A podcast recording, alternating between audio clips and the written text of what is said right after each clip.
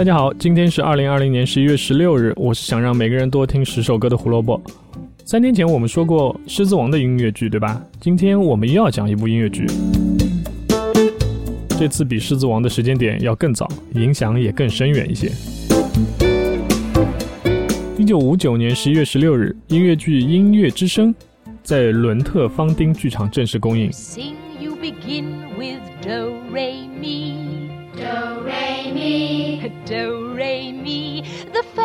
我们很多人对音乐之声的印象都来自于一九六五年福克斯的那部电影，在国内也上映过，现在偶尔也会在电视台播放。那这部电影就是改编自一九五九年的这个音乐剧。音乐之声的乐曲都是由理查德·罗杰斯作曲，奥斯卡·哈姆斯坦二世则负责所有的歌词。这对黄金搭档从一九四三年起就创作了很多丰碑级的作品，像《奥克拉哈马》《灰姑娘》《国王与我》等等，被称为是二十世纪最伟大的音乐剧合作伙伴。而《音乐之声》是他们最后一次合作的作品，并不是两个人关系不好拆伙了，而是负责歌词创作的奥斯卡·哈默斯坦二世在《音乐之声》上映第二年的八月因为胃癌去世了，也给这对组合的拿奖记录画了一个句号。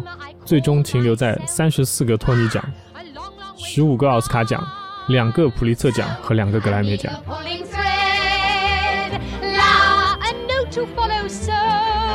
负责作曲的理查德·罗杰斯一直到一九七九年才去世，所以他一生写了四十三部百老汇音乐剧和九百多首歌曲，是二十世纪美国最重要的作曲家之一，对现在的流行音乐产生了很大的影响。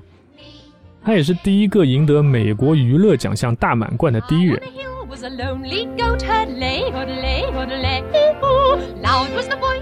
所谓美国娱乐大满贯是什么样的概念呢？就是剧院、电影、唱片和电视分别对应的托尼奖、奥斯卡奖、格莱美奖、艾美奖，他全部都拿过，而且还拿到过普利策奖。整个美国历史上只有两个人可以做到这一点，理查德·罗杰斯就是其中的一个。那在音乐剧的表演方面，最重要的女主角玛利亚由玛丽·马丁扮演。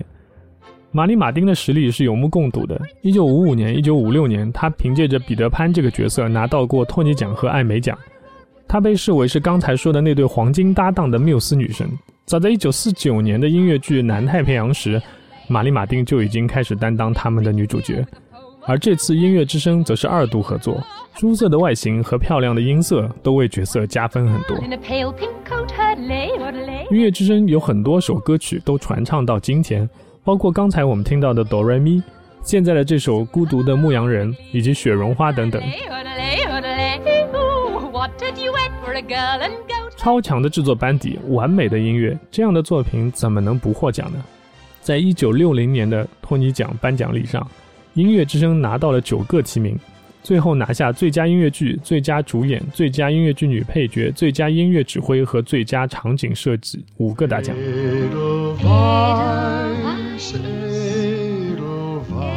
音乐之声前后被多个国家引进并演出，成为传世经典。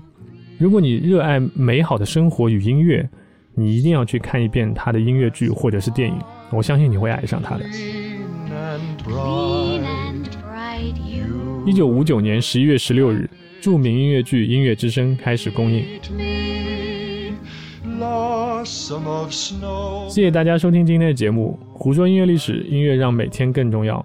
明天我们会讲什么呢？我只能透露是一个关于世界第一的故事，记得来听哦，拜拜。